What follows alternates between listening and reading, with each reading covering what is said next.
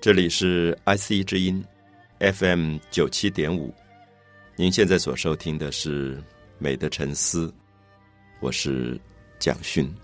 在美的领域当中，我们常常会想到大自然的美，我们也可能认为，在音乐当中，在绘画里，在文学里，我们都可能产生非常感动的一种心情的变化。所以，我相信很多的朋友在一个春天的季节，可能会非常渴望去参加一些音乐会。那不管聆听的是一个小提琴的曲子，或者是一个钢琴的曲子，你会觉得所有的音乐家扣在小提琴的琴弦上的这种颤音，或者他的手指轻轻敲击在钢琴的琴键上的声音，都能够打动我们的心灵。我们很难解释。什么原因？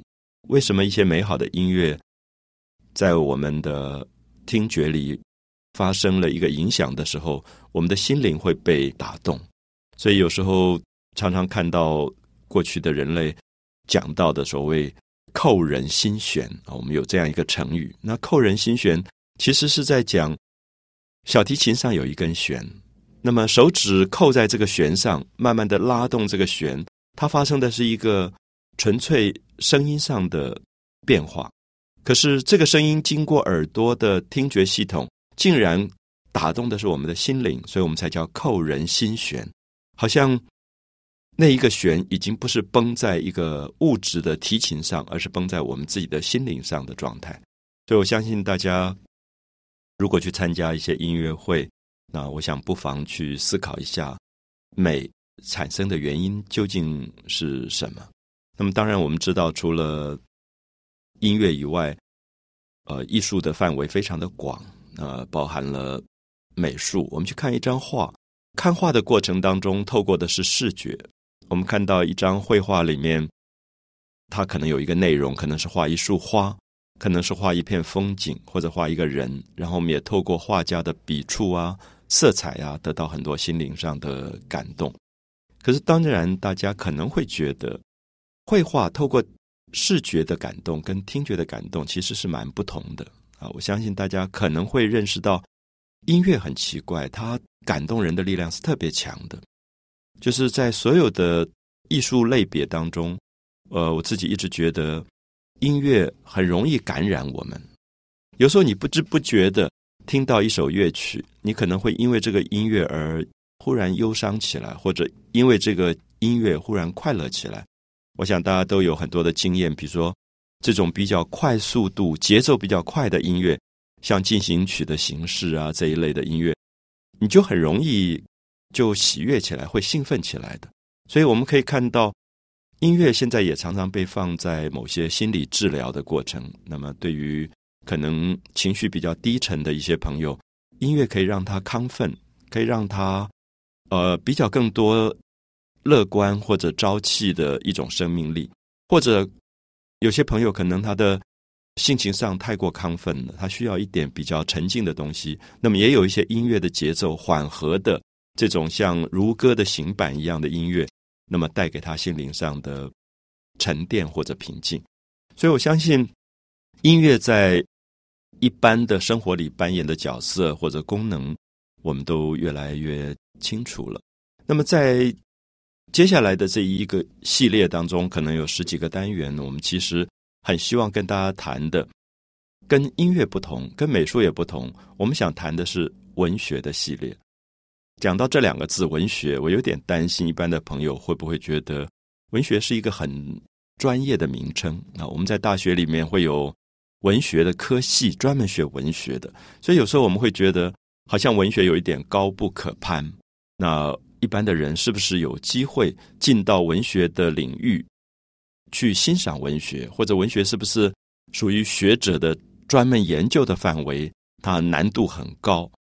那我很希望借助于呃这十几个单元，我们来谈一下诗，谈一下散文，谈一些小说，谈一谈所有跟文学有关的这些系统。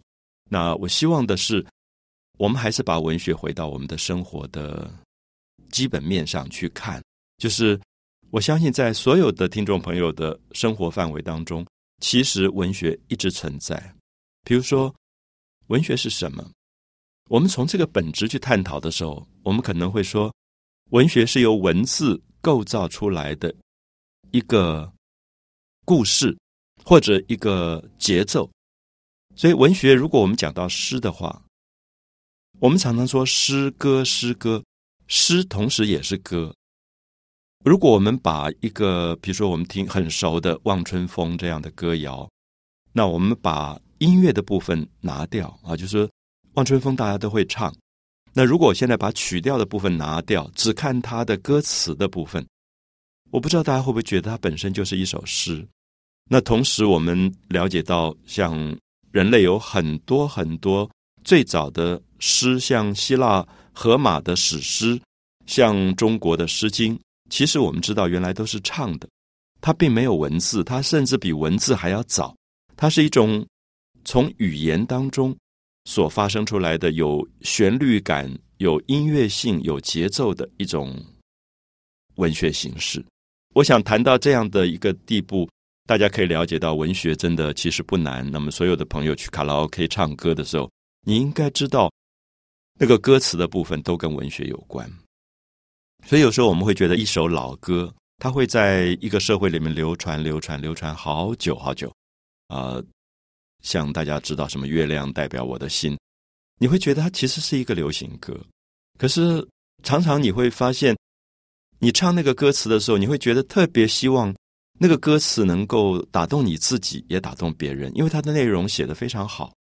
他写出了一个人想要去诉说他的情爱的一个过程。好，所以这些部分我们会慢慢的跟大家谈一下，就是。文学在我们的社会里究竟扮演什么样的角色？那文学除了文字以外，它也跟语言有关，它又同时跟音乐的节奏性有关。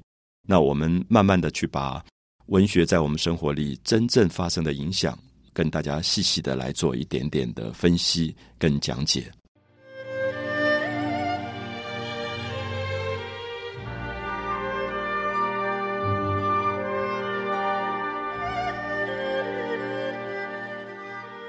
谈到文学啊，很希望第一个不会用这两个看起来很伟大的字把大家吓到了。我们希望文学是在我们的口边，呃，可以被传颂的一个故事或者一个歌谣。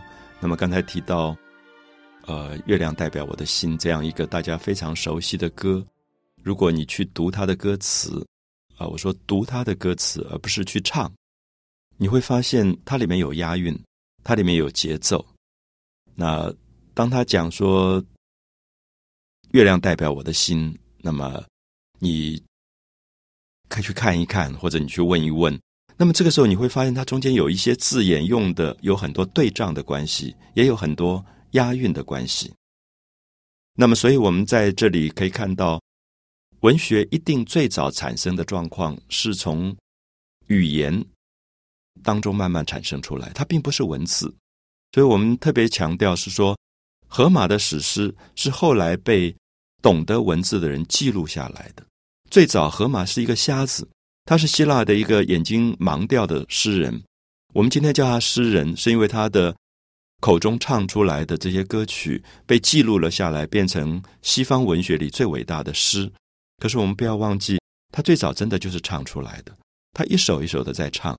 他可能甚至不识字，他是一个瞎子，所以因为在这样一个盲人的世界当中，他对听觉特别的敏感，所以他在唱歌的过程当中，他掌握到的节奏感、旋律感、押韵的情况特别的完美。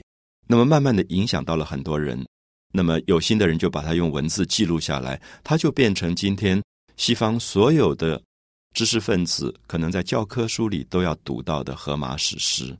所谓的《伊利亚德》，所谓的《奥迪赛》，我们现在都觉得应该是文学院文学系的学生才会读的东西。可是我比较希望强调的是说，它最早事实上是一个歌谣。那我想大家也知道，在台湾，呃，七零年代曾经被介绍过一位有名的这个歌唱者，就是陈达。那陈达原来在恒春的海边。一直唱《思想起》，唱《思想起》。那么后来他被当时从欧洲回来的两位音乐家，一位是呃史维亮先生，一位是许长惠先生。他们在采集民歌啊，我们说采集民歌，就民歌本来就在民间大量的流传。那么，可是经过音乐家或者知识分子去采集，把它收集起来，用录音机录下来，用文字记下来，去记谱。那么，这个叫采集。那么，他们在采集民歌的运动过程当中，发现了恒春的海边有一个老人叫陈达，他在唱四响旗，他可以一唱唱几个小时，内容都是他自己一直在编出来的。所以他们非常的高兴，看到民间拥有这么丰富的歌唱的传统。那我曾经在现场听到陈达即兴的唱他对于台湾的一些故事，你会发现都是七个字，七个字，而且全部都押韵。那么这个时候，我也发现不止希腊有一个河马，台湾有一个陈达，他们可能都不是经由教育的系统出来的诗人。陈达连小学的教育都没有受过。他也不识字，可是并不影响他想要唱歌。所以我们会发现，文学如果谈到文学，第一个在社会里面的影响，我们也许会从歌谣谈起。所有的朋友的生活当中，你去思考一下自己会唱的一些民歌，从小妈妈带你唱的一些儿歌，它可能都是诗。因为如果你把它分析一下，你就会发现，它一定都有押韵的过程，都有一些节奏感。那么，孩子从很童年的时刻开始，他就在这里面学习了很多跟他心情节奏有关的东西。好，所以我希望，是不是从这样的角度来谈文学，大家会觉得文学对我们并没有那么那么遥远。所以下一次如果大家聚在一起，喝了一点酒，很开心，唱起歌来，或者约了几个朋友下了班到卡拉 OK 去唱歌的时候，你可以了解一下。你并没有远离文学生活。这首歌你喜欢，可能因为旋律，可能也因为歌词。而旋律跟歌词有时候是分不开来的，啊，分不开来。所以有时候我就会跟朋友提到说，如果你真的很喜欢一首歌，你试试看，你把旋律拿掉，你就是用朗诵的方法去朗读。那这个时候你会觉得朗诵它就是文字性跟语言性的。那么你就会发现，在朗诵的过程当中，它一样会有。声音的节奏感，因此下一次你跟别人说话的时候，啊，包括跟自己的主管说话、跟自己的同事说话、跟自己的家里的亲人、父母或者丈夫说话，你会发现你说话的方式也可以把它变成比较更多旋律感跟音乐性。当我们在吵架的时候，我们迫不及待的要用语言去攻击对方的时候，我们叫做吵架。那么这个时候的语言比较粗糙的，它也比较乱。那么，可是如果大家发现你很想表达你心里面对一个人的感谢，你很想表达你心里面对一个人的爱的时候，很奇怪，那个语言就比较像歌谣，也比较像诗。我想，很少人在谈恋爱当中，他的语言是没有旋律性的啊。如果我们有机会去听到别人很私密的一种，呃，我们叫做枕边细语吧。我们古代有这样的成语，说“枕边细语”，就是伴侣之间在最亲密的时候，在枕头旁边讲的话。为什么会加一个字叫“细语”？因为它是非常温暖的语言，它是非常温柔的语言。我觉得这样的语言基本上都是文学的语言，所以我也希望从这个角度，大家了解到文学第一个功能可能是修饰我们的语言的。因为我一再强调，文学最早产生的时代。人类的文字还没有发生，或者说还没有普遍发生，所以大家也可以了解到，比如说在我们居住的生活环境当中，有多少人其实他们跟文学并没有直接密切的关系。那我在桃园文昌公园听过一些退休的客家的一些前辈们，他们原来是采茶的工人，那么他们退休以后，他们礼拜天早上就在桃园的文昌公园唱。山歌、采茶的歌，我发现这些采茶的歌当中，你唱一句，我唱一句，他们也有很多即兴的成分。而且后来我了解到，他们大部分读的书都并不很多，受的教育并没有很高，可能小学顶多只是小学的一个受教育的程度。可是竟然他们在唱这个歌谣的时候，他们的音韵跌宕，他们的文字的修饰这么美，所以特别的。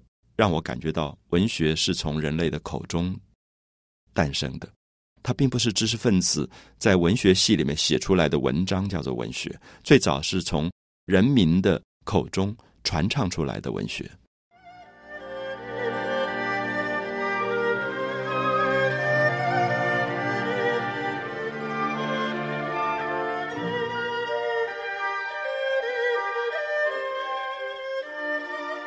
很希望“文学”这两个字能够在大家的生活里变得比较不那么伟大啊，不那么恐惧，能够觉得我们出口成章啊。过去的成语说“出口成章”，就说跟朋友讲话，拿起电话，其实它都可以变成文学。那我也常常会觉得，在人类语言这个问题过了之后，文学变成书写啊。我们现在讲文学是阅读的。其实可能不是一个完全正确的看法，因为刚才提到说，文学在很长一段时间，它并不是书写的，也不是阅读的，它是听的，它是用来唱出来给别人听的。所以我们看到，像印度的两大史诗，最早的有名的文学，一个是《摩诃婆罗达》，一个是《罗摩耶那》。这两部史诗，《罗摩耶那》是在讲一个很长很长的一个故事啊，讲当时有一个。罗摩啊，他是一个神。那么他的太太叫悉达，那他太太就被一个恶魔，就是拉法纳抢走了。那么抢走了以后，这个罗摩当然不甘心他那么美的太太被抢走，他就去找救兵啊，就找到一些帮助他的神，所以就引发了整个一次大战。而这个大战是印度神话当中的所有的神魔都开始出来。那么最后，这个罗摩还找到。猴王啊，就是一群猴子来帮忙。其实这个就是后来中国《西游记》的最早的来源。那我们可以看到，这个故事在印度，它没有多少人看得懂，因为印度文盲也很多，所以过去都是有有人唱的。后来就开始有人表演，用舞蹈的方法，戴一个面具，戴一个猴子的面具去扮演那个呃哈努曼，就是那个猴王那个角色。所以我看到很多次在印度的这种演出以后，我才了解到。哦，这个史诗这么伟大，其实不是靠文字。我们知道，靠文字的东西影响力都没有那么大，其实是靠语言、跟靠歌声、靠舞蹈、靠表演去传唱给大家听的。那么，所以像在现在很多朋友常常去的柬埔寨的吴哥窟，我们看到他在吴哥寺庙的墙壁上，差不多一百公尺长，他就是把罗摩耶那这个故事整个雕刻出来。可是你可以看到雕刻出来的那个造型，就怎么打仗。怎么抢太太？这些故事全部是用戏剧性的那个表演的方式去刻出来的。所以，我想这里大家可以了解到，最早所谓的文学史诗，它其实是一种传唱文学啊，一种从语言当中传唱出来。那《摩诃波罗达》也是印度的一个大史诗。那么，它是讲当时一个巨卢族跟班杜族两大家族，他们为了争夺王位，就发生了。很长久的一次战争，那么中间又是一种复杂的故事，人的这种挣扎牵连的关系，它也是用唱的。所以，我们今天读到《摩诃波罗达》，读到《罗摩耶那》，我自己觉得它翻成中文，或者是翻成英文，我用中文来看，用英文来看，我都觉得很难读下去，因为读的时候觉得好复杂那个情节。可是我曾经看到过表演，就是他是用唱的方式演出的。我就好容易了解了，那所以我想这里面都说明，希腊最早的荷马史诗它是唱出来的，印度的摩诃波罗达、罗摩耶那最早的史诗也是唱出来的，那么中国的诗经也是唱出来的，所以它最早都是歌，它是语言，它产生的年代远比文字诞生的年代要早得多，所以我们现在都证明。这些文学最早都是靠语言，后来才用文字慢慢去记录。那么文字记录以后，我们今天靠阅读的方式。所以我如果讲到文学，一般朋友一定是说啊，那我到书店去买一本书，这个叫做阅读。那我希望我们提醒的是说，最早你在童年时候你还不识字的那段时间，你回想一下，你有没有文学生活？可能是听一首歌。可能歌词就影响了你，歌词里面的节奏跟音韵就影响了你，或者妈妈念一首诗给你听，你似懂非懂，可是你觉得那个诗里面有节奏、有音韵，我我觉得儿歌，我们发现儿歌都是有节奏感的，有很强的音乐性在里面的。那么，这个音乐性跟节奏感都让一个孩子在成长的过程里面学到了，他将来要在语言发音的过程里面，怎么样去掌握一个美好的修辞的方式跟过程。所以我特别强调的是说，文学第一个功能其实是修饰语言。那么还有，我不知道大家记不记得，我们可能在小学没有入学以前，我们就很喜欢听妈妈讲故事。那故事是不是文学？其实我们发现，这些故事在当时并不是看的，或者说手上可能有一个什么绘本的一个儿童书，可是那个时候小的时候我也看不懂，可能是妈妈解释给我听。所以妈妈这个故事讲的好不好也很重要，就会影响到这个孩子喜不喜欢文学。所以我跟很多朋友提到说，如果我今天喜欢文学，我觉得我要感谢我的母亲，小时候跟我说了好多好多的故事，她可以把一个故事讲到。非常有趣，就是听到我完全着迷的这样的过程。他自己看过的小说、听过的戏剧，他会转述给我听。像我最早知道《白蛇传》的故事，绝对不是阅读的。所以今天有人问我说：“哎，我要读一本跟《白蛇传》有关的小说，我要读哪一本？”我都想不起来，因为我好像我想不起来哪一个作家写过《白蛇传》的故事。可是我记得我母亲很小很小时候就跟我在讲《白蛇传》的故事。我想是因为他看了很多关于《白蛇传》的戏剧，他的脑海里就有一个《白蛇传》的故事，他就会告诉你说：啊，在山里面有两条蛇，一条蛇是白颜色的，一条蛇是绿颜色的。然后他们每天晚上就会对着月亮一直拜，一直拜，因为他们在修炼，他们很希望不要做蛇，希望能够变成人。他们就每天拜，每天拜，然后拜了五百年，他们的修炼终于成功了，他们就可以。轰一下就变成女人了，我不晓得。我现在还在想，我小的时候听到这个故事，觉得真是神奇的不得了。我饭都不想吃了，我就想说，那后来呢？后来呢？我们发现孩子们很希望抓着大人说，后来呢？后来呢？是因为那个故事里面这么有迷人的东西。所以我不知道大家会不会发现，这就是文学，这也就是文学的开始。文学后来用文字记录下来是很晚的事情，可是最早我们要懂得讲故事。我们孩子的时候，如果庆幸自己有很多大人跟我们讲了很多美丽的故事。今天如果我们是大人，我们应该扮演这个重要的角色，应该跟孩子讲故事，让孩子的世界被故事充满，让孩子的这个生活当中充满了这种美丽神话故事的过程，那么他的生命也才会丰富起来。我想，这是我一直认为文学的最重要的一个部分，就是说，他可能。并不只是阅读而已，它其实是听故事。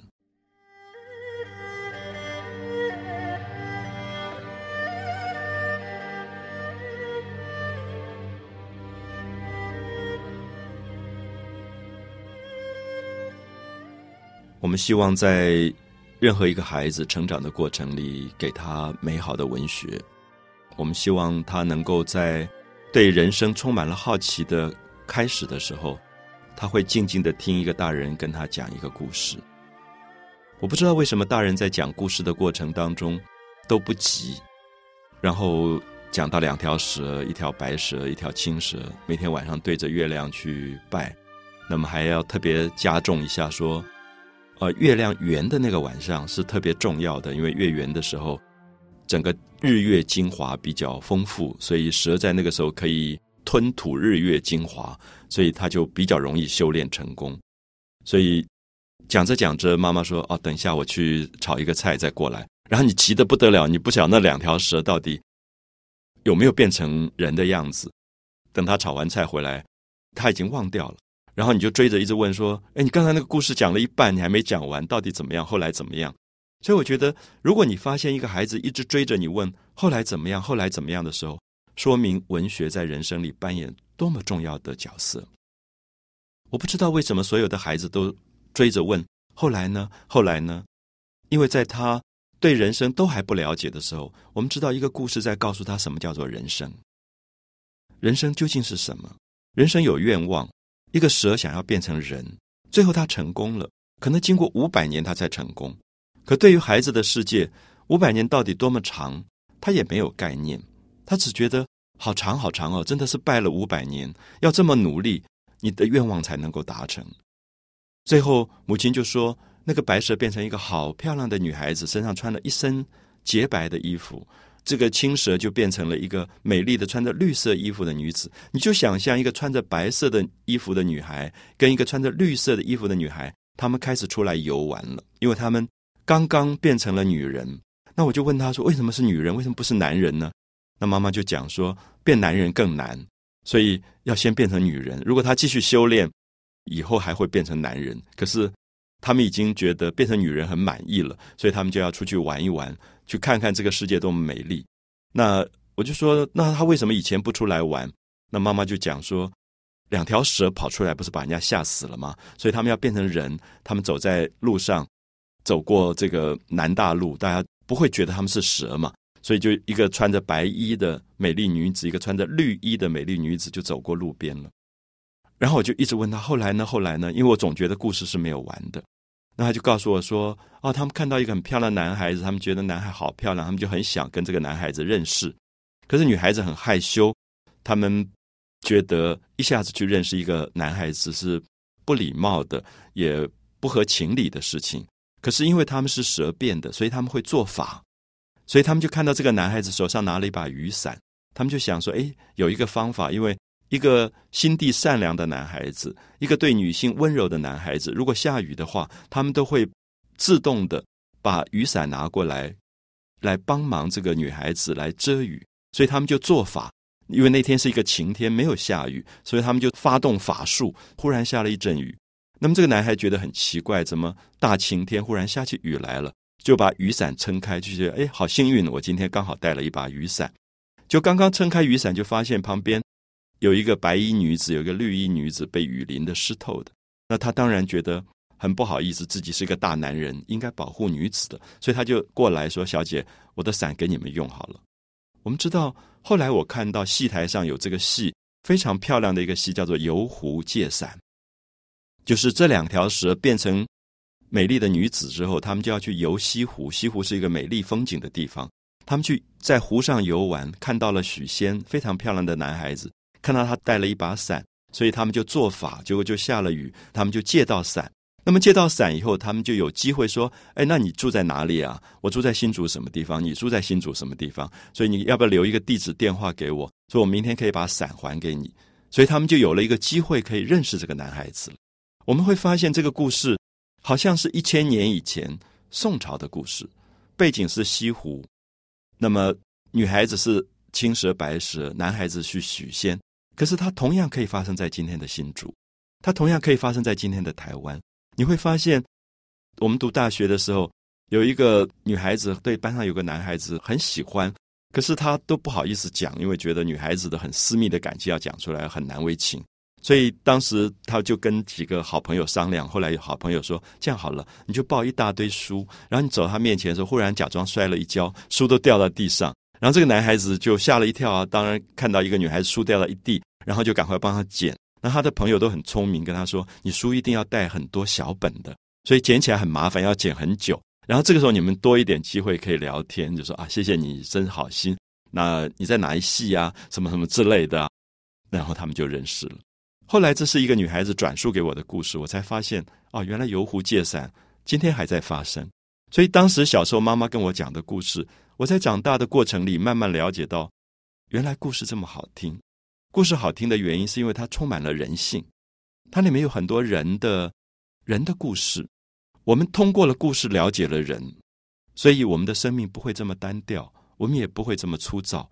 我们懂得怎么去处理这些生命，让它更丰富，让它更可爱，充满了一些有趣的过程。所以在这个。呃，《白蛇传》的故事，我从小听的故事里，我觉得它是我最早最早的一个伟大文学的影响。那我当然永远追着妈妈问，后来呢？后来呢？他可能又要去炒菜，他可能要去洗碗，他可能要洗衣服，他就在中间插进一段，插进一段，告诉我，白蛇终于跟许仙结婚了，在一起，然后过很好的日子。那么，好像这个故事应该要到结尾了，因为已经结了婚，那白蛇也怀了孕。有了一个美满的生活，可是我还是问他说：“后来呢？后来呢？”母亲就讲说啊，毕竟他是蛇，所以有一天就来了一个法海和尚。这个法海和尚就看到妖气，觉得这个房子里上面都是妖气，就跟许仙讲说：“你太太是蛇，是一个妖精。”许仙本来不相信，可是我们知道，一个谣言一直讲，一直讲，讲十次不相信，讲一百次，你最后只好相信了。法海就给他一包雄黄，说：“马上要过端午节了，你就把它藏在酒里面，然后去把它灌醉。如果他喝了雄黄酒，他在端午节就会现出原形，就会变成白蛇，你就可以知道它是一条蛇。”好，这样的故事就开始又出来一个转折。那那个时候刚好家里也要过端午节，我就很紧张，然后就努力要每个人喝雄黄酒，因为我不晓得我们家邻居附近哪一个人是蛇变的。所以我想这些故事构成了伟大的文学，是因为他一直有跟你成长过程当中了解生命的许许多多意义。所以如果大家问我，文学到底有什么功能？一个有文学长大的孩子跟一个没有文学长大的孩子，到底差别是什么？我想，我们刚才讲的这个例子已经非常的清楚。有文学，生命会比较丰富，生命丰富，他对待人，他懂得人情世故，而这个东西是学校里学不到的，是制式的教科书里学不到的。那要不要给自己的孩子一个丰富的生命形态？我想这里就关键到我们要不要让他多唱一点歌，多读一点诗。多读一点神话或者小说，《美的沉思》，我是蒋勋。